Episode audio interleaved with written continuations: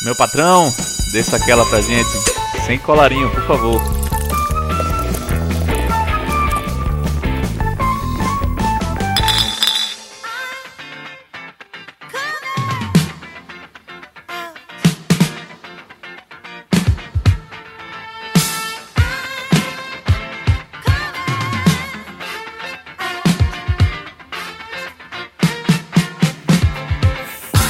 Fala galera, afrocha a gravata, abre a cerveja que está começando o primeiro podcast do Sem Colarinho. E para iniciar esse podcast, eu não poderia trazer outra pessoa que não um cara que me inspirou bastante a começar isso aqui, Thiago Trigueiro, o fundador, CEO e a porra toda do M0. Salve, salve, Teixugos e Teixugas de todo o Brasil. Eu tinha que fazer essa saudação porque obviamente alguns dos meus alunos vão escutar esse teu podcast, porque eu vou indicar e vou obrigar alguns a escutarem. E se eu não fizesse essa saudação, eles batiam em mim. Amém. Meu querido, um prazer enorme, um prazer inenarrável.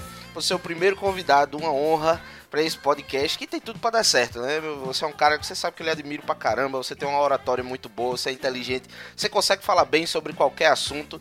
Então vamos lá, vamos passar a conversa de bar que eu tô ansioso para participar desse primeiro e pior podcast do, do Sem Colarinho, né? Porque a tendência é sempre melhorar e aí você me chama de novo, né? Ah, olhando por esse lado, eu espero realmente que seja o pior. Mas vamos lá. Começando, eu vou fazer aqui um pequeno furto de uma coisa que eu vi recentemente no curso que eu tô fazendo, que é uma pergunta meio capciosa. Eu quero saber quem é Tiago Trigueiro, só que você vai ter que me responder sem citar nada sobre o que você faz, sobre sua profissão. Quero saber quem é você. É, Massa. Beleza. É, eu não acredito em signo. Eu gosto muito da ciência. Nenhum chapéu cabe em mim, porque minha cabeça é muito grande. Nenhum óculos fica legal em mim, porque meu rosto tem formato de kibe. Eu sempre começo o ano tentando fazer dieta e eu sempre termino o ano mais gordo do que comecei. Sou eu. Caralho, essa, esse negócio, eu tenho que admitir que esse negócio nenhum chapéu cabe em mim, duas coisas. Eu me identifico muito, porque eu também tenho uma cabeça de tamanho um pouco avantajado. Você foi modesto. E segundo, que eu acho sensacional essa descrição. Eu acho que isso é bio do teu, teu Instagram, já foi. É, é porque isso é, é, muito traumatizante, pô. Porque eu sou gordão, tu tá ligado, né? Aí eu sou gordão, eu não pareço que eu tenho cabeção. Mas quando eu tenho nenhum chapéu, bicho, nenhum. E tem uns caras que são conhecidos por ter cabeção, aí eu digo, me presta teu chapéu pra eu ver aqui. E não cabe. É complicado, é porque tem a questão da proporção, né? Também tem, tem esse problema, esse chapéu de carnaval. Nunca cabe paradinhos.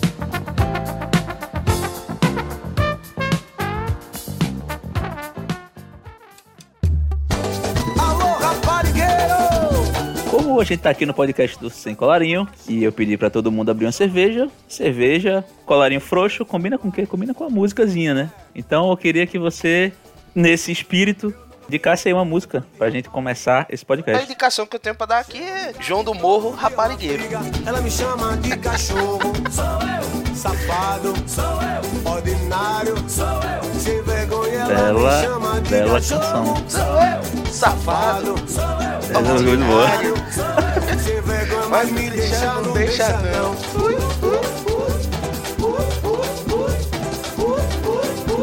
Mas me deixa, não deixa não.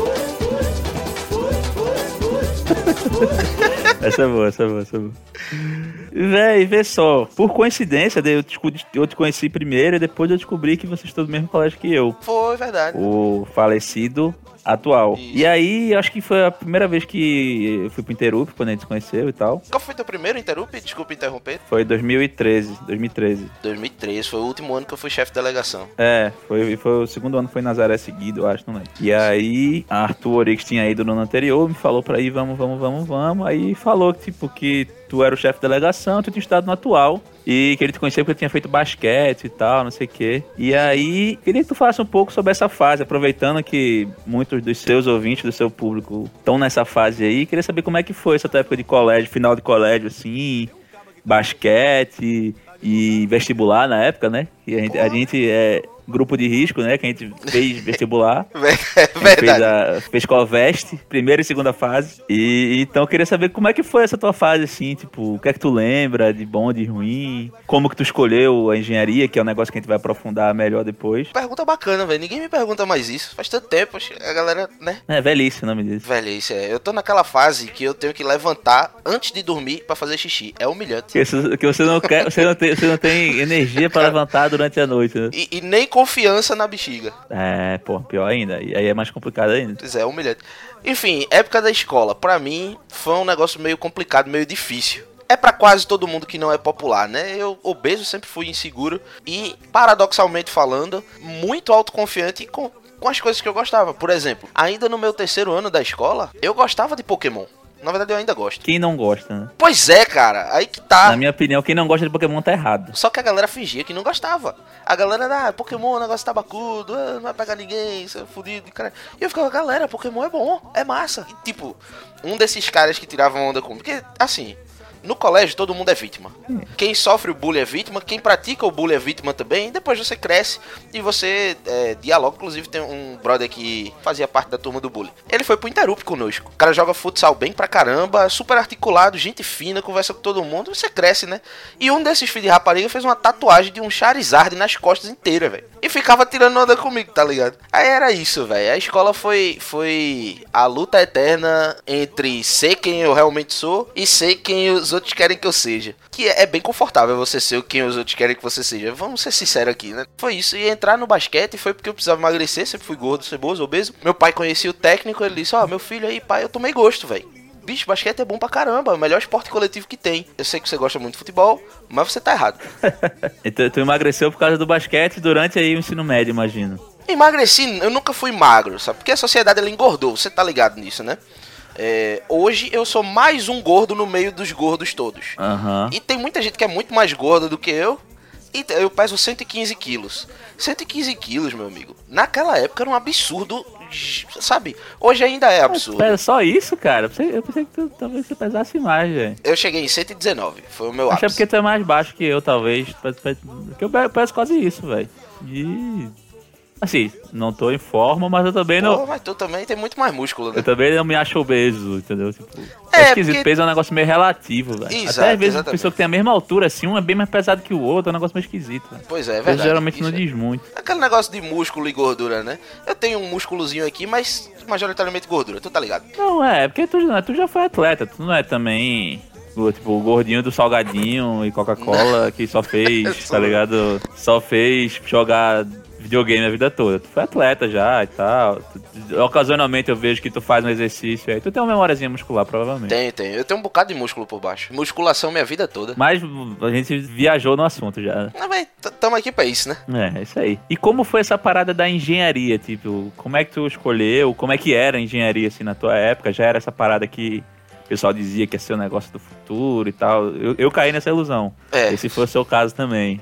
Foi. Que é a Exato. profissão do futuro. Se você quiser rico, você faça engenharia. Eu caí nessa aí. Uma galera caiu junto comigo. É, mas eu queria saber como é que foi essa decisão, o que é que, o que, é que tu pensava na época? Foi tipo família, foi querer ser rico, foi porque tu gostava das matérias as- meio que associadas? Cara. Como é que foi essa parada? Eu fiz engenharia pelo mesmo motivo que quase todo mundo que fez engenharia na nossa época fez engenharia.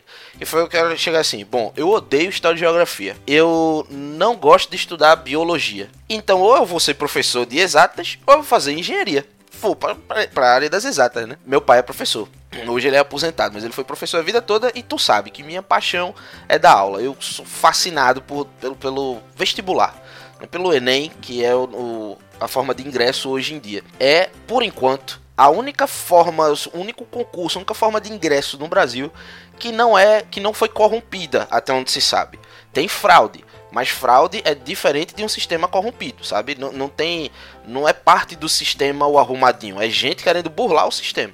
E eu acho sensacional quando você vê que o filho do porteiro tem a mesma chance do filho do, do cara que mora na cobertura do prédio, tá ligado? Não tô dizendo que tem a mesma oportunidade, não tem. Não, lógico que não, mas eu tô querendo, eu tô querendo, só querendo falar. Mas a mesma chance a tem. prova é a mesma. Tirou a nota maior, ele vai O cara entrar. que mora em São Paulo, no, sei lá, Alphaville, o cara que mora no Leblon faz a mesma prova.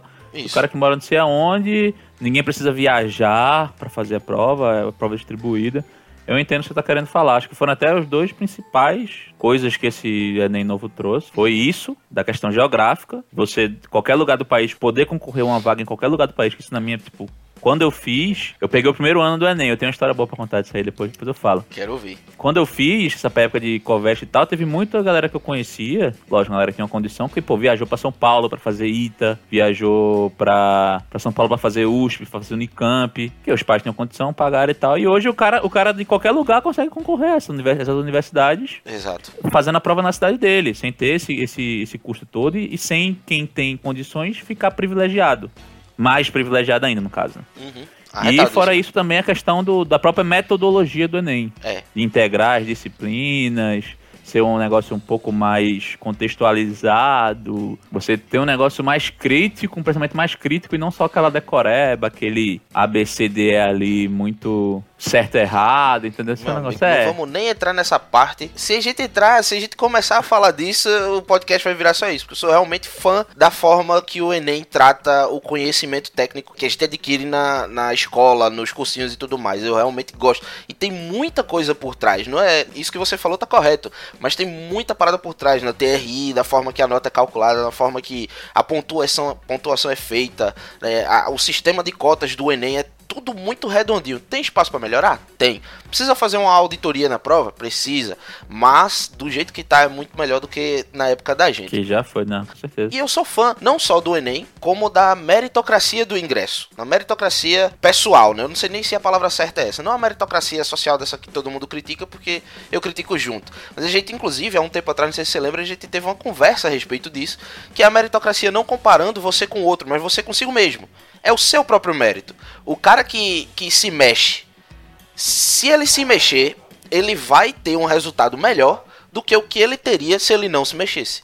Se o cara trabalhar, se o cara estudar, ele vai ter um resultado melhor do que o que ele mesmo teria se ele não o fizesse. Não tô falando comparando ele com o colega do lado, certo? Porque aí a gente entra naquela diferença de oportunidade que eu falei do filho do porteiro, do filho do, do cara que mora na cobertura. Mas a meritocracia pessoal, a comparando você consigo mesmo, eu sou fã. Eu quero pegar o, o cara se fudeu o ano todinho estudando, chegar no final, ele chegar pra mim, entregar a máquina e dizer, Trigueiro, eu quero que você raspe minha cabeça. Ou a mulher entregar uma gilete e dizer, Trigueiro, eu quero que você raspe minha sobrancelha. Seja o primeiro a raspar um pedacinho. Isso é massa, isso é massa, isso é massa. Meu irmão, é isso que me realiza, velho. Eu queria ser professor, só que meu pai é professor. E aí ele disse pra mim, meu filho, professor, quando tá bom no mercado, tá bom. Quando tá ruim, tá péssimo. Então não faça isso com você mesmo, não. Aí eu fiz engenharia e tu sabe como foi, né? Uhum. Curso que leva 5 anos, eu levei 8. E assim, eu simplesmente não me vejo realizado na engenharia. Eu só levava a sério cadeiras que eu pagava junto com alguns amigos, porque eu me encontrava na biblioteca com eles pra ensinar eles. Quantas vezes eu não ensinei Everton, quantas vezes eu não ensinei aquela galera toda da Poli que você conhece bem. Uhum. E era nessas vezes que eu passava nas cadeiras. Quando eu tava sozinho, eu, puf, faltava aula só pra ficar conversando com a galera no DA, inclusive contigo. Não, não tinha motivação, né? Nenhuma. O cara tá numa estrada, tá ligado? Eu tô num trilho. E eu olho pra frente e eu não gosto do que eu tô vendo. Não me motiva, tá ligado? Com certeza. Então, é, pelo que tu falou, aí teve um pouco de família, um pouco disso de ah, dinheiro, de ah, exatas é engenharia, né? Tinha... Uhum, exato. Acho que ainda tem, talvez, um pouco, tem muito isso, né? Tipo, Tem. exatas é engenharia, não tem pra onde fugir. Sei lá, mas deve ter, né? Acho que tem. É porque, como uma coisa que até você até prega, que curso não é profissão, né? Tem Isso. diversas profissões. Perfeito. De, que envolvem cálculos, exatas, etc., que você às vezes não precisa fazer um curso formal pra exercer. Quando você fala, por exemplo, curso não é profissão, é, exatas é engenharia e essas coisas todas, eu concordo com você que a galera pensa isso, mas eu acredito que você concorda comigo quando eu digo que não é isso. Né? Que tem profissões aí que nem tem cursos pra elas mais. E algumas profissões mais consolidadas nas suas respectivas áreas, hoje em dia a galera tá comprando mini curso pela internet, em vez de ter um diploma, por exemplo, um aluno meu que quer ser designer, quer entrar na faculdade, eu acho que eu sou o único professor do mundo que insiste para o aluno não fazer ENEM. O cara quer ser designer, eu digo, meu filho, comece. Comece, tem um bocado de coisa no YouTube ensinando, você vai começando, vai entendendo de mercado, em 5 anos você tá melhor do que se você fizesse uma faculdade. O cara fazer ciência da computação, o cara leva 5 anos pra fazer ciência da computação, quando ele termina a faculdade, o que ele aprendeu no começo já tá obsoleto. Então a galera tá cada vez mais pegando cursos na, na internet ou, ou mini cursos presenciais. A faculdade, a universidade, ela tá ficando cada vez mais específica para aqueles cursos que precisam do diploma, como é engenharia, como é medicina e por aí vai. E acho que tá ficando muito assim. E eu acho que, assim, a universidade, eu acho acho que ela vai terminar se transformando de ser um negócio muito mais voltado não pro conteúdo, mas acho que pro poder da rede, da integração, de ter as pessoas ali e tal, pessoas que gostam de uma mesma coisa. Se ela quiser sobreviver, vai ter que se voltar um pouco mais para isso. Né? Uma coisa que talvez você concorde comigo. O principal que eu levo da universidade não é não, longe de ser o que eu aprendi, até porque hoje eu não trabalho nem com, com engenharia mais. Mas, assim, muita coisa que eu aprendi fora da sala de aula na faculdade foi muita coisa que eu uso hoje. De, da época que eu fui, por exemplo, do DA. Assim, então, pô, foi, uma, foi um mini MBA de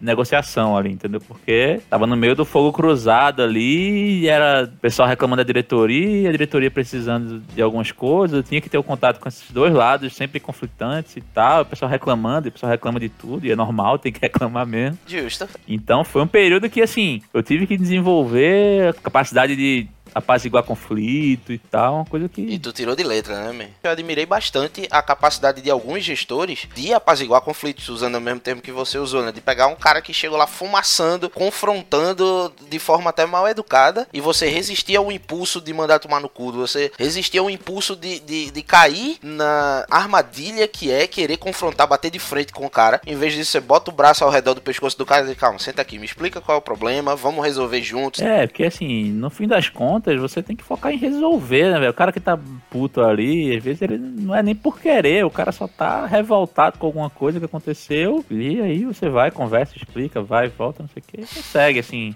Justo. É uma coisa que você desenvolve de verdade, entendeu? Tô ligado. Você às vezes estoura com, com alguma coisa e a, a coisa piora. E aí quando você vai passar por uma situação parecida, você, não, calma, peraí. É. Eu já vi, já vi essa cena, entendeu? Já no âmbito do trabalho. Então calma lá, vamos lá, conversa com A, conversa com B, entendeu? Então foi uma capacidade que eu desenvolvi muito nessa época, eu uso assim com família até, amigos e tal. E ó, conversa aqui, conversa ali. Sabe onde eu mais percebo essa característica em tu? Quando a gente conversa sobre política. Dá, aí é bom, é bom. É, a gente tem umas divergências aí nesse meio e eu percebo que tu é um cara que não bate de frente, velho. Tu conversa do jeito que eu gosto pra caramba, que é tentando achar um consenso, tentando enriquecer o próprio ponto de vista e contribuir com o ponto de vista da outra pessoa. Isso eu acho sensacional e acabei de perceber que tem um paralelo com aquilo que tu começou a desenvolver na época da faculdade, velho. Diga aí. É, outras pessoas diriam que eu sou ensaboado, né? Mas, assim, você tem que ver pelo lado positivo da coisa. É verdade.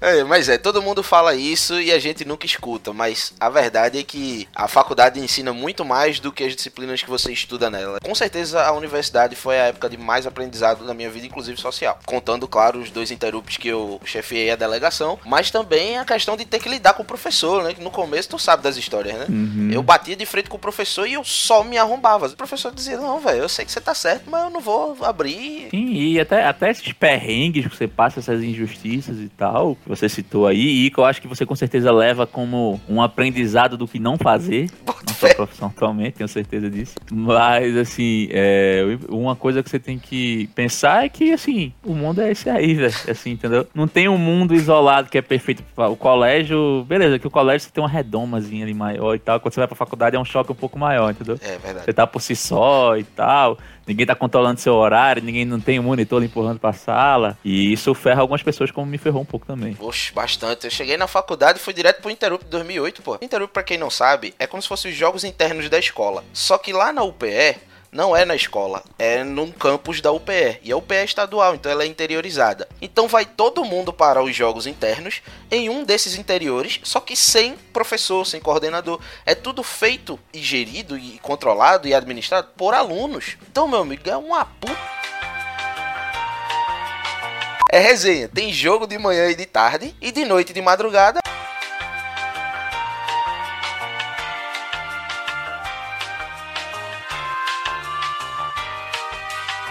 Bando de maluco, né? E tipo, eu- fui pro primeiro Interrupt, e tinha uma semana de faculdade. Quando eu voltei, a única coisa que tinha na minha cabeça era: a minha vida agora é American Pie. A faculdade vai ser a melhor coisa da minha vida, tá ligado? E, e- aí, pronto, foda-se estudar, foda-se qualquer coisa. Eu achei que a faculdade ia ser só isso. Aí vieram as primeiras provas, e aí a realidade deu um murro. É, eu também tive essa frustração, vou admitir, mas não foi por causa do Interrupt. Eu, eu fiz federal primeiro, né? Entrei na minha primeira universidade federal, passei quatro semestres lá, saí. Foi isso também, só que o meu choque foi, na verdade, a liberdade de não precisar estar na aula e tal, os barzinhos perto, galera, totó, dominó, poker. Então, e assim, eu tinha uma autoconfiança muito grande, entendeu? Porque tinha nota boa no colégio, mesmo sem sem ter sido um aluno exemplar, tipo, acho que eu absorvi as coisas muito rápido. Então, como eu tinha que estar na sala de aula, por mais que eu não tivesse no 100% do foco, eu estava ouvindo ali, eu ia absorvendo. E isso me ajudava, então eu tinha notas boas. Na escola. Só que quando chegou na faculdade, eu comecei a não ir, então eu não absorvia. e aí eu ia tentar estudar um, um dia antes, ou não estudava, e aí reprovei a única matéria que eu não podia reprovar no, no, primeiro semestre de qualquer faculdade de engenharia, imagino eu, que é cálculo 1. Justo. E aí você bloqueia quase o curso todo depois. E aí foi toda a frustração, eu também não gostava da faculdade, do ambiente e tal. E depois também mudando pra Poli, me encontrei. E sou, sou boto com todo o coração. Fui orador da minha formatura da, Pô, e tal. massa, foi um negócio né, muito legal, assim. Eu tive uma experiência muito legal de faculdade, que eu acho que você teve, você foi muito responsável por isso. Queria aproveitar para agradecer agora, de novo. Agora eu me arrepiei, velho. Agora eu me arrepiei. Foi no Interup que eu criei essa. Conheci grande parte das pessoas, conheci mais, depois fui conhecendo o resto da pessoa em outros Interups e através da galera que eu conheci. Mas foi a primeira vez que eu me senti, assim, em casa, em um ambiente legal na, na Poli. Porque antes eu ia, via aula, ou não ia e tal, ia sozinho, tipo, tinha poucos amigos, só a galera que entrou comigo ali e tal. E foi, assim, outro mundo, entendeu? Quando eu voltei pra Poli, era outra Poli. Exato. Encontrava a galera no corredor, pô, tá, como é que tá, não sei o que, então mudou pra caralho. Então, assim, deixo também a indicação pra se alguém que tá ouvindo faz faculdade tem alguma coisa próxima disso, participe, se você puder, que é legal.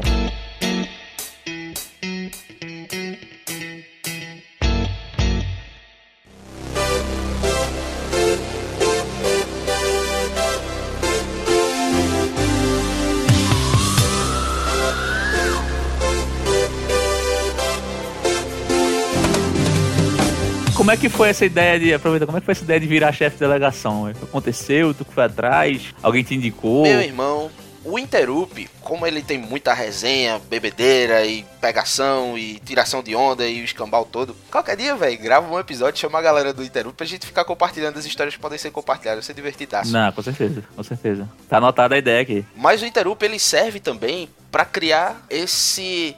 Eu não sei como é que chama, eu não sei se patriotismo é a palavra, se bairrismo é a palavra, mas você veste a camisa. Pertencimento. Pronto. Eu acho, é o pertencimento, entendeu? Vamos de pertencimento. Você sai do Interup, a cor da poli é amarelo. Meu amigo, eu só ia de amarelo pra faculdade, velho. Tipo, uma, duas semanas depois do Interup, eu não quero parar de vestir amarelo. Sabe? Eu bato no peito pra dizer que o meu mascote é o boto cor-de-rosa. E quando a galera fez camisa, eu comprei a camisa. Você conhece um bocado de gente. Você muda a forma de enxergar a faculdade. Devo muito isso a Everton. Everton é um amigo nosso, bem conhecido lá pela Poli, porque em 2008 Cara carinhoso, cara carinhoso, fala baixo, assim, É, voz é mansa. Delicado, igual um rinoceronte correndo. Fala baixo, é, é ele mesmo. Everton foi o chefe de delegação do Interup 2008, que foi o meu primeiro. Fui pro Interup 2008, conheci a faculdade inteira. E quando eu digo a faculdade inteira, eu não falo só a Poli, mas você volta cheio de contatinho, né? Da, da galera da, da ESEF, da galera da FENG, da galera de Nazaré. E cheio de memórias também, né? Eu nem tinha WhatsApp na época ainda, né? Vou, vou fazer essa observação aí, né? Que 2008 não tinha WhatsApp Para, aí. né? porra. o Orkut bombado, pronto. Ah, aí sim, aí Os sim. depoimentos do Orkut. Não bombado, aceita, não MSN aceita. bombado. E aí, velho, a resenha de 2008 foi tão pesada que em 2009 não teve Interupt. É, eu já ouvi algumas das histórias e eu acho que assim, fez sentido não ter. foi uma decisão sábia, né? é, é. 2010, a galera juntou as mãozinhas assim na oração e disse: Por favor, deixa ter Interupt em 2010. Eu prometo que a gente se comporta. E aí teve o Interupt de 2010, mas tinha tanta regra que foi chato, sabe? Tipo, não podia beber, não podia festejar até depois de 10 horas da noite, não podia. Só ficou um negócio, sabe? Um evento puramente esportivo que não, assim, acabou que não agradou quase ninguém. E aí, por ter sido muito chato 2010, 2011 não teve por falta de pessoas querendo ir. A galera não queria ir, não teve Interupt 2011. Aí em 2012 eu disse, não, vou tomar pra mim porque eu quero que a cultura do Interupt renasça na Poli. Eu quero que a galera goste de vestir amarelo de novo, eu quero que a galera bata no peito pra dizer que o mascote é o boto cor-de-rosa. Tudo aquilo que causaram em mim, eu quero causar nas pessoas novas da faculdade. Tendo em vista que aí a gente já tava em 2012, quatro anos depois de 2008. A maioria da galera que já tinha ido pra 2008 já tava formada. Então eu tava trabalhando ali com um bocado de gente que na melhor hipótese nunca foi pro Interup e na pior hipótese foi pro Interup de 2010 e viu que era chato, tá ligado? Aí foi quando surgiu o mascote do Boto de Rosa, as cheerleaders, o mascote já era da Paulino, mas surgiu a fantasia do, do mascote. Ou seja, a personificação, né? Exato. Que hoje tem até bloco de carnaval, né? É, o negócio expandiu, o universo expandido da, do, do, da Poli, tá cada vez, cada vez maior. Pois é. Aí, enfim, tomei é pra minha responsabilidade, a gente colocou aqueles 60 litros de suco gummy open bar lá, e festa toda noite, e fogos, bandeirão e resenha, nada, aquele negócio todo. Caneca também, caneca foi, começou em 2012. Todo uma ainda tem algumas canecas aqui, 2014 acho que teve cueca, ou foi 2013, cueca do Boto. É, acho que foi 2015, falando que eu tava no intercâmbio. Foi isso, voltou, tomei pra mim justamente pra criar de volta essa sensação de pertencimento. Então foi esse sentimento mesmo de, ah, quero fazer por, por essa galera o que fizeram por mim quatro anos atrás. Exato. Pô, legal, legal. Por isso que eu disse que me arrepiei quando você disse que eu era responsável por esse sentimento em você. Não, com certeza você é, sem dúvida. Acho que a gente falado isso já, naquele podcast que a gente gravou, terminou no, no indo pro Apple pelo problema lá do áudio, mas sou com certeza grato, você foi responsável por isso demais, inclusive. Então deixo aqui novamente a indicação, se tem qualquer evento desse, participe de eventos que não sejam aulas da sua faculdade. Seja isso, atlética, eventos desse esportivos recreacionais, mas tem milhões de coisas, Baja, ligas, não sei de que. Várias faculdades têm vários grupos desses, então se engajem nessas coisas. Empresa Júnior, etc. Participe dessas coisas que muitas vezes elas vão ensinar é, até mais do que as aulas em si. Exato. Você se sente engajado, essa é a verdade. Você está vivendo a faculdade. Isso aí, isso aí. É uma coisa que eu vi muito no, no, no intercâmbio lá, né? Eu já fui, já tinha participado do Interup e tal. E aí, quando eu fui pra lá, que eu vi que é tipo, é o, é o Interup on esteroides, entendeu? Tipo, tudo tem grupo, tudo tem organização e tal. Tem vários mundos dentro da universidade, tem várias universidades dentro da universidade.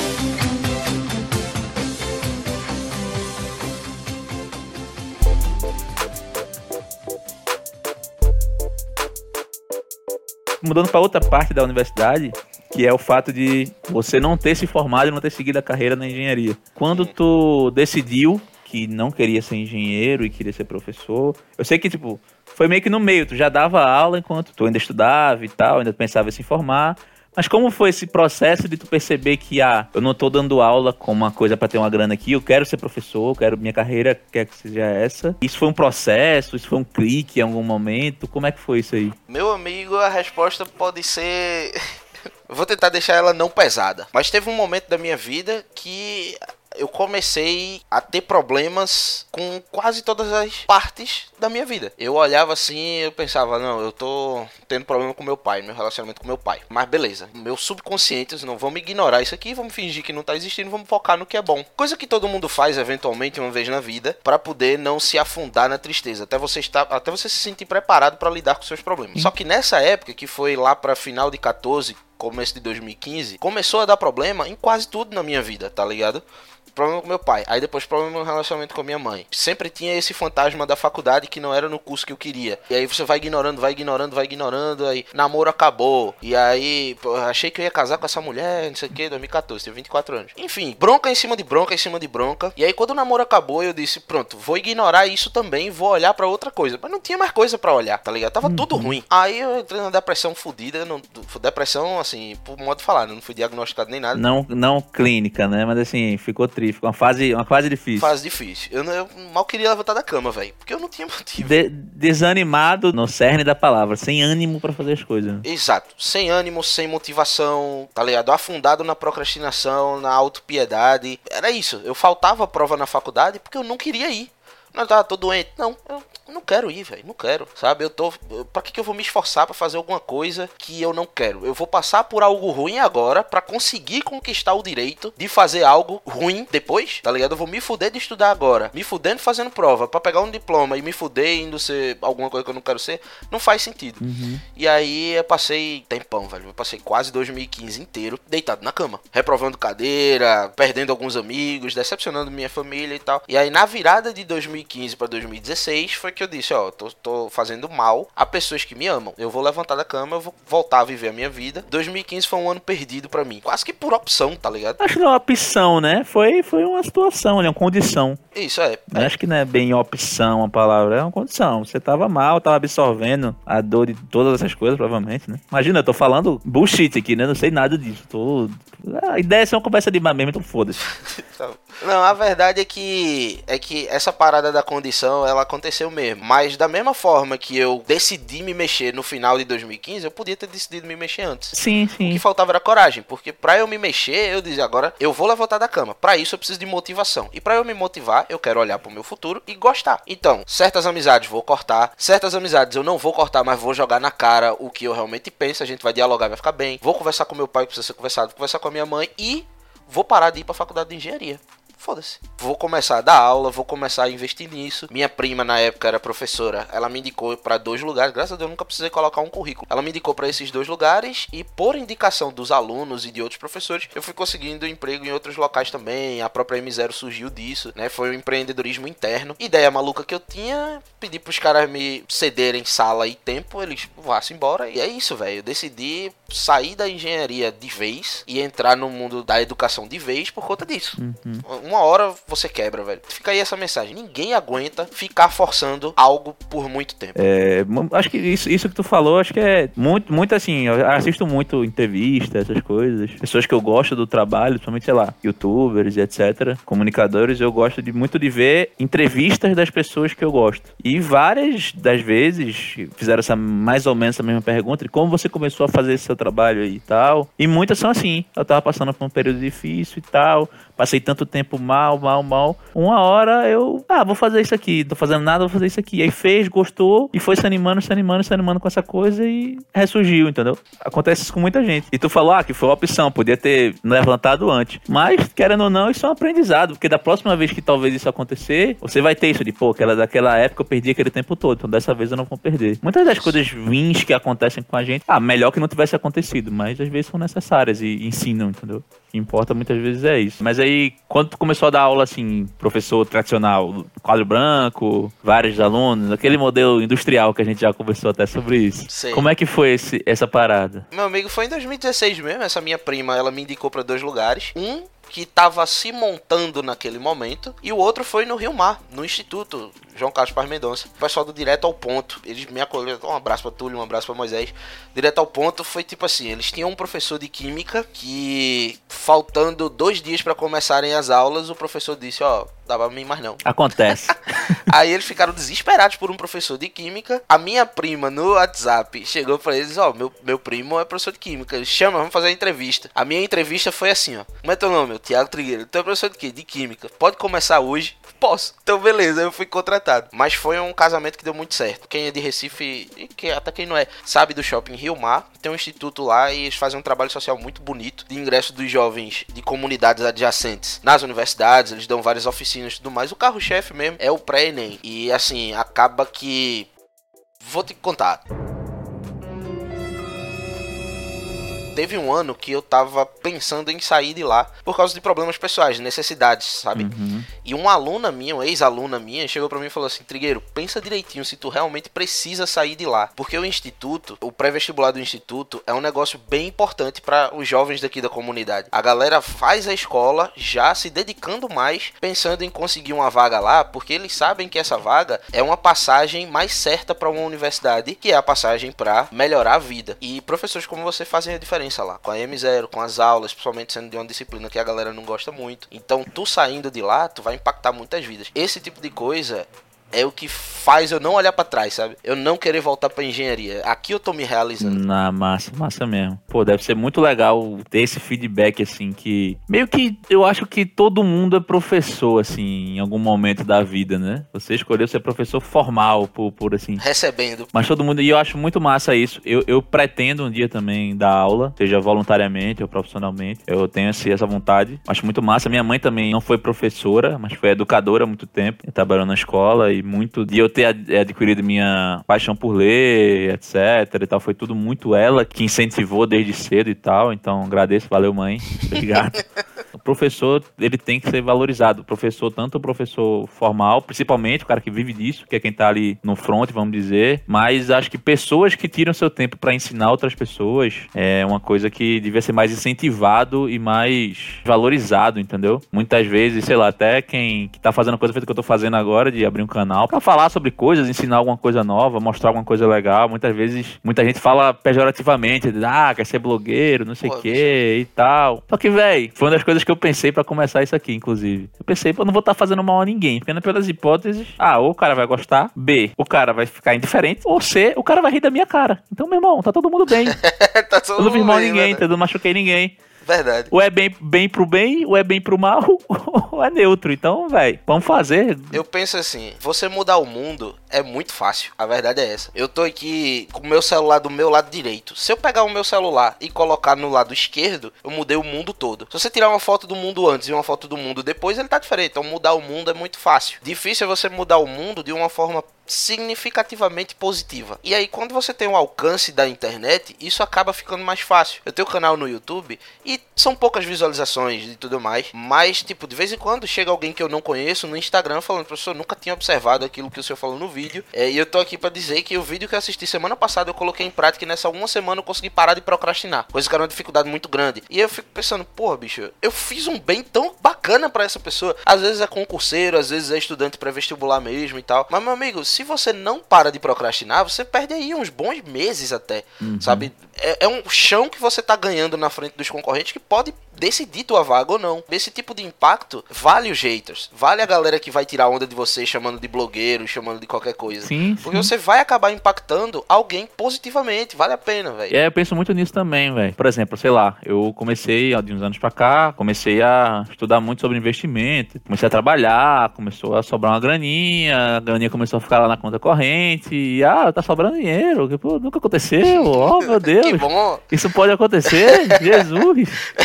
E aí começou a sobrar, começou a ficar uma grana ali na conta corrente, veio décimo terceiro, opa, o dinheiro que eu. Nem precisava, É, velho. Como assim? precisava. E aí comecei a ter que fazer alguma coisa com esse dinheiro. A primeira coisa que eu fiz, que, que foi? Todo mundo faz, pra bater na poupança. Aí comecei, pô, não é possível que isso aqui seja, seja o destino certo. Então comecei a ler, e aí comecei todo aquele caminho, pai rico, pai pobre, é, os guias da Suno, não sei o que. Comecei, contratei uma consultoria, é, múltiplos investimentos, que é até uma dica que eu vou dar aqui, aí de Recife, uma galera massa. É, João Scognamiglio, cara que estou comigo na Federal, assim, conexões loucas da vida, né? Cognamiglio, Cognamiglio, Pagnamiglio. o cara estou comigo na Federal, uma faculdade que eu saí, não passei muito tempo, mas foi o cara que eu mantive contato por rede social e tal. E depois fui cliente do cara, vê que loucura. E até vai ser um dos convidados aqui, já falei com ele, já aceitou. Massa. Então, em breve estará por aqui também. E aí, comecei a estudar sobre isso e comecei naturalmente a vir um negócio legal, que assim, uma das fontes de estudo minha era Instagram, Twitter, sei lá, essas redes sociais. E aí comecei a ver alguma coisa interessante, compartilhava. E com certeza, não tenho dúvida disso, que muita gente fala, ah, quer pagar de rico.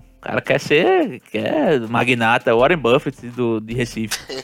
Com certeza tem muita gente que menospreza. E assim, graças a Deus comigo, pelo menos, essas pessoas não vêm falar isso na minha cara. É justo. Na cara ninguém fala. Mas com certeza eu imagino que tem, tem, é normal, assim. Só que começou a aparecer gente, ah, não sei o que, pô, esse cara aqui que tu, tu compartilhou é massa e tal. Eu comecei a conversar e amigos meus que nunca tinham falado comigo sobre esse assunto começaram a falar e tal. E eu, caralho, que massa, não fiz nada. Tipo, apertei um botão, o aviãozinho do Instagram, uma parada que eu gostei e a galera tá conversando, comentando sobre isso e tal. Eu sempre tive um problema de rede social por, assim, eu sempre usei muito o Instagram como uma parada como o conceito inicial dele, fiquei muito preso a isso, entendeu? De Sim. ser uma, um álbum de fotografias. Justo. Então ser um negócio muito mais pessoal, de mostrar o que eu tô fazendo, tirar fotos de coisas que eu quero fazer, aniversário da minha mãe, faço o texto. E que tem muita gente que ainda usa assim, né? É, então, assim, aquela minha página pessoal, criei um afeto de ser isso, entendeu? Teve um, um fato também que corroborou muito com isso, que é quando eu voltei do meu intercâmbio, eu cometi a burrice, nunca cometo essa burrice. Isso é a regra número um do século XXI. Nunca deixe suas fotos salvas só em alguma coisa física. Coloque tudo na nuvem, se possível em mais de uma nuvem, se possível em mais de um negócio físico. Perdi todas as minhas fotos do meu intercâmbio todo. Porra, que vacilo, velho. Porque roubaram meu ônibus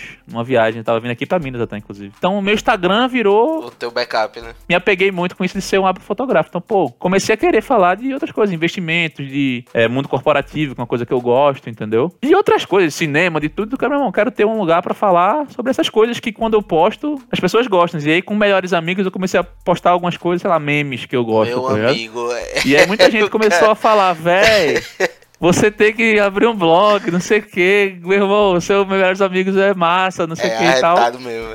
E aí tenho, véi. Vou fazer, pra das hipóteses, eu vou me divertir, me distrair aqui. Em vez de estar tá rolando no feed lá a de eterna, eu vou estar tá dando alguma coisa, né, pro mundo. Foi até um, uma coisa que eu ouvi num podcast até. Eu tava, tinha chegado no Rio, ainda tava, não morava lá definitivo. Mas aí comecei a tentar, pela milésima vez, fazer exercício. Comecei a fui correr no calçadão. E um dos podcasts que eu ouvi foi falando sobre isso, da mentalidade. De você ter uma mentalidade consumista com o mundo, ou ter uma mentalidade de alimentar o mundo, vamos dizer assim, entendeu? Então, tipo, ah, você consome redes sociais só para consumir o que tá ali, você pega e de alguma forma mostra alguma coisa, dá a sua opinião, cria alguma coisa. Por mais que o que você cria vai ser um requentado do que você gosta ali, do que você já viu. Isso, é sempre construindo em cima, né? Pois é, então assim, muitos dos grandes comunicadores que a gente tem, blogueiros, é, Instagramers, o caramba, o cara só é um. Muitas vezes é só um curador, sabe? Uhum. O cara só pega coisas que ele viu, adapta pro formato dele, ou às vezes, muitas vezes só pega e replica e dá créditos, entendeu? Muitas páginas legais só fazem esse trabalho, mas é um trabalho massa, porque, meu irmão, imagina se tu tivesse que seguir toda essa galera, tu segue 100 páginas, cada 100 páginas dessa tem, sei lá, 15 páginas de referência. Imagina se tu tivesse que seguir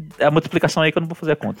1500. Entendeu? Então, assim, você pega aquele cara que faz esse serviço, o cara faz um trabalho, ele agrega valor pro mundo de uma maneira simples, mas agrega. Então, Justo. É, por que não fazer isso?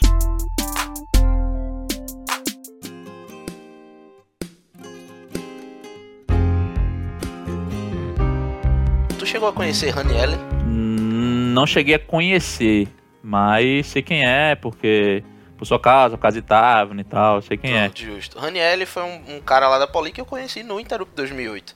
Sabe, uhum. Ranielle é o seguinte, a gente levou três ônibus da Poli para Garanhuns, o Interrupt 2008 foi em Garanhuns. E Garanhuns é um frio da porra. E aí a delegação da Poli fez casacos. Ideia de Everton, achei arretado. Não tem um casaco desse até hoje, inclusive. 12 anos o casaco já, ó. Muita gente quis levar o casaco no couro e muita gente quis levar o casaco na bolsa botou na bolsa, botou lá no bagageiro do ônibus e foi. No trajeto, um dos três ônibus quebrou. E Everton, falando baixinho lá com todo mundo, né? não vai entrar ninguém! Aquele jeito de Everton. Só vai entrar todo mundo junto, porque a Poli entra fazendo barulho, entra com bandeirão, com fogos de artifício, sinalizador e cantando e tudo mais. Então tem que esperar o outro ônibus. A galera que botou o casaco no, no, na bolsa ficou dentro do ônibus esperando o outro, conversando, bebendo lá dentro do ônibus. A galera que tava com o casaco no couro desceu, porque Garanhuns é um frio da bunda bater palma. E foi nessa que eu conheci Raniel, porque a gente tava cantando lá as musiquinhas da Poli, ah, vim aqui pra atuar, não sei o que e tal. E aí um cara gritou, é, esqueceram as mulheres, que naquela época engenharia só tinha homem. Aí a gente ficou meio tristão assim, tá ligado? Tipo, pô, o cara da ESF tirou onda mesmo com a gente. Aí vem Raniel correndo, parecia uma lagartixa ruiva. Pulou no ombro de Duda, Duda, o cara tem tipo 5 metros de altura e 2 de largura. O apelido dele era Panda, pra tu ter noção. Pulou no ombro de Duda, na minha frente assim, e gritou: Ah, tem as tuas pra pegar. Aí pronto, aí a bateria começou e todo mundo cantando, pulando, aquela, aquela resenha. Pois é, conheci Rani e Duda ali. E tu tá ligado, né? Que a gente ficou super brother, pra todo canto que a gente ia, a gente ia junto é, e, e, academia. Ele que me colocou no estágio da Tecomate, a gente estagiava junto, almoçava junto, ia pra aula junto, malhava junto à noite. É, a gente não é gay, juro, eu sou, eu sou hétero. E aí, bromance. quando ele foi. É, pois é, mas foi um bromance, tá ligado? Não, isso é massa, que é um, é um negócio até, acho que inusitado, assim. Você faz poucos amigos muito próximos, adultos às vezes, né? Verdade. Exatamente. É, geralmente você faz muito mais. Geralmente, grande parte das suas amizades são amizades de infância, de colégio e tal. Exato. Um cara muito Verdade. próximo, assim. Muitas vezes, seus melhores amigos são os caras que você conheceu desde a infância. Então, quando você faz um melhor amigão, assim, depois disso, já adulto, vocês vão ver, quem galera que é jovem aí, quando você ficar mais velho, você vai ver que é mais difícil fazer amizades. Você se torna uma pessoa mais chata, as outras pessoas se tornam mais chatas. É verdade. Você começa a não ter paciência para as coisas. Você se torna muito fechado nas suas próprias crenças, né? Isso aí, isso aí. Enfim, eu não tinha, eu não tinha novidade pra Randy. Eu não tinha como chegar para ele e dizer assim, ó, aconteceu um negócio foda. Porque sempre que acontecia um negócio foda comigo, ele tava do lado, tá ligado? Era como se fosse uma mente com duas pessoas. Uhum. E aí, para encurtar a história, Honey teve câncer. Honey faleceu uhum. em 2013. E a, a família de Honey não tinha um poder aquisitivo tão tão grande assim. Uhum. E quem ia acompanhar ele no hospital era eu, muitas vezes, sabe? Algumas vezes até dormindo no chão, porque a cadeira lá fazia muito barulho. E quando ele tomava quimioterapia, dava sono, porque tem muito antialérgico e tal. Uhum. Quando ele tava dormindo, eu dormia no chão para não acordar ele, para ficarmos conhecidos no hospital como a galera que dorme no chão, tá ligado? O cara cujo amigo dorme no chão. Hum, bonito pra caramba isso. A mãe dele, quando a gente fica muito próximo de uma pessoa assim, a gente acaba pegando os trejeitos dela. Então sempre que eu falava, a mãe dele olhava para mim e via ele, sabe? Era muito doloroso para ela. Até que um dia eu a encontrei no hospital, tinha nada a ver, eu tava indo visitar minha avó, tava internada, ela tava saindo do elevador. Ela me abraçou, começou a chorar, daí ela disse: "Graças a você, o meu filho não foi embora sozinho no hospital. Graças a você, meu filho tinha companhia. Graças a você, meu filho teve uma vida feliz e tudo mais. Aquilo me emocionou muito. E eu comecei a pensar que tudo isso aconteceu porque eu decidi ir pro Interup com o casaco no couro. Caralho. Porque se eu tivesse colocado o casaco na bolsa, eu não tinha conhecido o Honey. Nada disso tinha acontecido, tá ligado? Então, assim, o, o menor gesto que você tem, a- a- até as coisas mais idiotas, pelo efeito borboleta, geram consequências que você não faz a menor ideia de quem vai atingir e como. Então, esse podcast que a gente tá gravando aqui, a sua iniciativa de ter criado esse podcast, ter criado o Sem Colarinho, tá impactando gente, mudando o rumo da vida das pessoas que você, de forma que você não faz ideia de como. Caralho, é muito louco isso. né? Por isso, mais uma vez, eu parabenizo por essa atitude, por ter coragem de enfrentar os haters, sabendo que você tá alimentando o mundo de forma positiva. Porra, valeu. Cara, minha cabeça explodiu aqui agora. E assim, só beleza que, pô, tu provavelmente teria conhecido ele mesmo se não tivesse essa história do casaco. Mas talvez tu não teria conhecido ele da mesma forma, porque talvez, sei lá, o fato dele ter feito isso que tu falou foi que tu, caralho, esse cara é massa, tá ligado? eu Isso, quero conhecer exatamente. esse cara, eu vou tirar onda com esse cara aqui. Entendeu? Se eu tivesse no ônibus e não tivesse visto isso, ia ser só mais um cara lá, entendeu? Eu teria perdido esse momento. Pois é, então, porra, muito foda, muito foda, caralho. Eu até eu me emocionei aqui agora, bicho. Puta merda.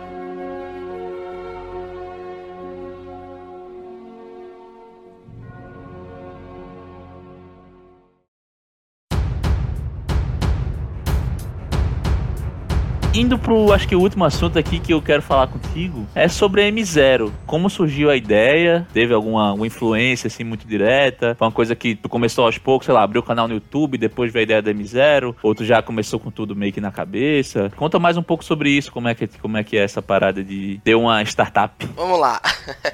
A M0, ela, ela começou em 2009, na verdade. E teve uma influência super direta, que é o professor Bruno Machado, que tem o curso Alquimia, se me permite aqui o jabá dele, porque ele foi uma inspiração muito direta, sabe? Tem o curso Alquimia aqui em Recife, em breve vai ser online também.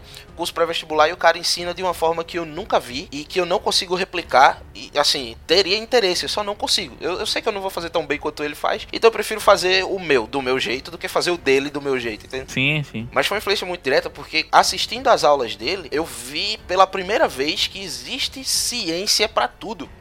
Se eu tô estudando e tem uma ga- galera lá fazendo a vacina pro coronavírus, aquilo é ciência, mas o meu estudo também é. E ele começou a mostrar pra gente várias aplicações científicas no estudo, sabe? Técnicas de estudo, técnicas de sono, alimentação, a influência do ciclo circadiano, enfim, como estudar, como aprender, que são coisas diferentes, né? Como estudar é diferente de como aprender. E o impacto que isso teve na minha aprovação foi muito grande, de forma que um professor, ele deve ser capaz de instruir os alunos dele nesse sentido também. Sim. Então comecei a instruir os meus. ah, eu, eu fui monitor 2008, né? Monitor não era professor, tinha 18 anos. E aos meus monitorandos, eu instruía isso também. Então formou-se a M0. Aqui na UFPE, na Federal de Pernambuco, quando você entra em medicina, o primeiro período chama M1, o segundo período chama M2 e por aí vai. Então M0 é a, a turma que você faz antes da M1, tá ligado? Então era um preparatório pra medicina. Eu passei muito tempo pensando. Eu acho que tu já me falou isso. Eu passei muito tempo pensando que tinha alguma coisa a ver com Marco Zero, tá ligado? Que era. É, todo pra variar, acha, né? que era barrismo, tá É, ligado? Mas nem é. Mas é legal. Acho, acho que tu já me explicou isso, eu tinha esquecido. Mas eu, eu já sabia que não era Marco Zero, mas eu não lembrava que era isso aí. É por causa dos períodos, né? Aí, enfim, aí eu criei isso baseado na necessidade que eu descobri que existia quando eu assistia às aulas desse Bruno, desse professor, que é professor e amigo pessoal, né? Joguei muito poker na casa dele já e tal. Gente finíssima, médico de profissão, professor por paixão. Quando em 2016 o pessoal direto ao ponto me cedeu espaço pra ser professor lá, eu perguntei: tem algum horário e alguma sala disponível pra eu aplicar isso? Eles disseram que tem. Então, no primeiro ano eu fiz voluntário. E graças a Deus teve uma aprovação muito grande dos alunos e do próprio instituto. De forma que no ano seguinte eles disseram: a gente quer que você continue com o projeto e a gente vai pagar você. Eu não pedi nada, sabe? Eu faço isso em partes por gratidão, por eles terem aberto as portas pra mim no momento que eu precisava. Você já sabe por quê. Uhum. Mas todo ano eles mesmos dizem: ó, a gente conseguiu renegociar com, com o instituto e o repasse pra você vai ser de tanto. Na M0 a gente vai dar um aumento, vai fazer isso aqui, não sei o quê. Eu, eu me sinto valorizado trabalhando lá. Surgiu disso. E aí hoje a M0 M0 ela tem algumas técnicas consolidadas. Algumas técnicas consolidadas são adaptadas do meu jeito e algumas técnicas exclusivas, algumas técnicas originais, né? Eu desenvolvi especialmente por entender muito bem o Enem e eu passo para os meus alunos e que vai virar um curso para ser vendido aí na Hotmart, plataformas afins. Eu já fiz um, um jabá prévio aqui. Não, ó. tá certo. E assim, desde já eu também corroboro aí a indicação do, primeiramente do canal do YouTube dele, que ele já me contou aí que vai, o negócio vai começar a moer de verdade agora. Vai. Tá indo. É, vai ser, vai, ter um foco maior e assim, é uma parada bem legal. Os vídeos que já tem lá, tantos de aulas do, do método M0, não sei se eu posso chamar assim, posso? Ah, te chama. do método M0, vamos chamar assim, que é assim, é um negócio muito legal porque ele não tem aquele formato muito quadradão da escola, de ah, aula de química, aula de biologia, aula de, de história e etc. É um negócio mais fluido. Então, assim, tem um período, sei lá, da história, e aquele período tem, tem coisas tudo. Isso. E, sei lá, que naquele período ali específico teve a parte histórica, tem a parte, talvez, geográfica, que você consegue dar, falar ali.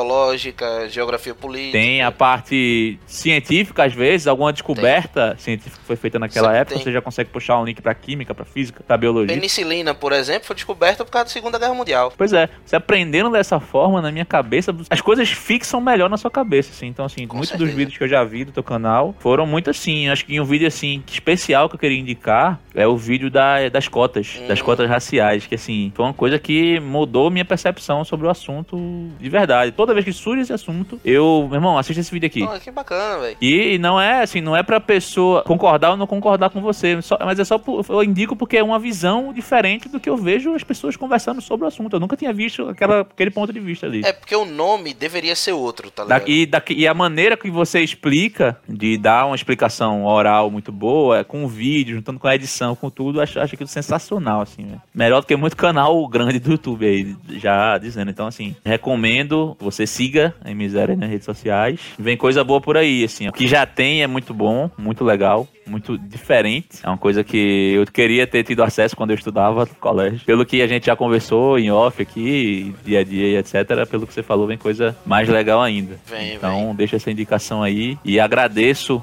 demais. Espero no futuro fazer um outro episódio aí, talvez mais específico sobre M0, sobre educação, sobre sei. Mas vai acontecer, isso eu tenho certeza. Vamos embora, meu. Você me chamando, eu venho. Se me permite um jabá, eu só queria complementar sua informação aí, que inclusive muito obrigado por ter recomendado. Eu sei que você não tá recomendando só porque a gente é amigo, você tá recomendando porque você realmente gostou do conteúdo. E eu fico feliz quando alguém gosta, porque eu faço com muito carinho. Mas o conteúdo que tem, nem no canal do YouTube, nem no, no podcast da gente, a gente tem um podcast chamado Hora do Intervalo. Você encontra na Podosfera também. Deezer, iTunes e tudo mais. São, são coisas que ajudam o cara que tá estudando pro Enem, pra concurso, mas tem muito conteúdo que serve pra tudo. O conteúdo lá sobre como parar de procrastinar, o conteúdo lá sobre formas de estudar mesmo. Podcast a gente tem falando sobre gerenciamento do estresse, falando sobre sono, ciclo circadiano. A gente tem, tem um bocado de coisas que podem engrandecer muita gente. Pô, é, é, eu esqueci de falar disso, eu não falei do podcast, velho. Eu já ouvi alguns também. Um que é muito bom é o, o dia que eu acho que é o dia que eu passei no Enem, o nome é esse? É, esse é massa, velho. Mais ou Esse é legal, é engraçado. Eu, eu ouvi esse no ônibus uma vez, eu baixei. Eu vi no ônibus vindo, acho que vindo pra cá ou voltando pro Rio, não lembro. Mas véio, foi engraçado pra caramba, eu ri muito das, das histórias. Um dia eu quero contar minhas histórias de vestibular aqui ou em algum lugar, porque é legal, velho. Tem umas histórias legais nesse sentido também. Poxa, bacana, velho. Me chama que a gente vai.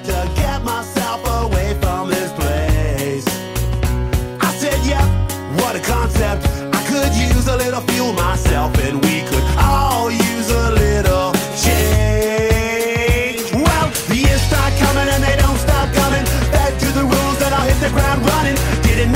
Not to live for fun. Your brain gets smart, but your head gets dumb. So much to do, so much to see. So what's wrong with taking the back streets? You'll never know if you don't go. You'll never shine if you don't glow. Hey now, you're an all-star. Get your game on, go play. Hey now, you're a rock star. Get the show on,